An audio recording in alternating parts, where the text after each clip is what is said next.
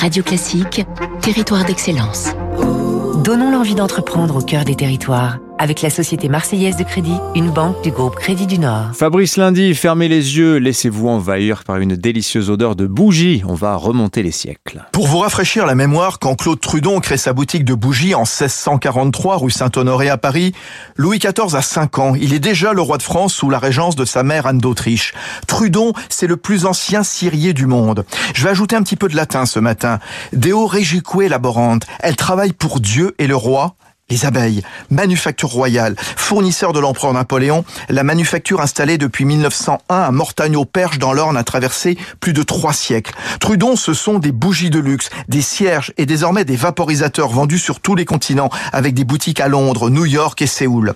Chaque jour, deux tonnes de cire sont utilisées dans les fondoirs. Le contenant est fabriqué par des maîtres verriers en Italie et les mèches en coton sont différentes selon les parfums. Thé à l'amande, cuir et tabac, baie rose, qui changent régulièrement.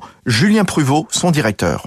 Nous créons des, nouveautés euh, chaque année selon les périodes de l'année et nous faisons appel à des nez qui font soit partie euh, de grandes maisons de parfums. Je pourrais citer Robertet ou Givaudan, qui sont de très belles maisons. Et nous faisons également appel à des nez euh, indépendants pour restituer nos idées de façon olfactive.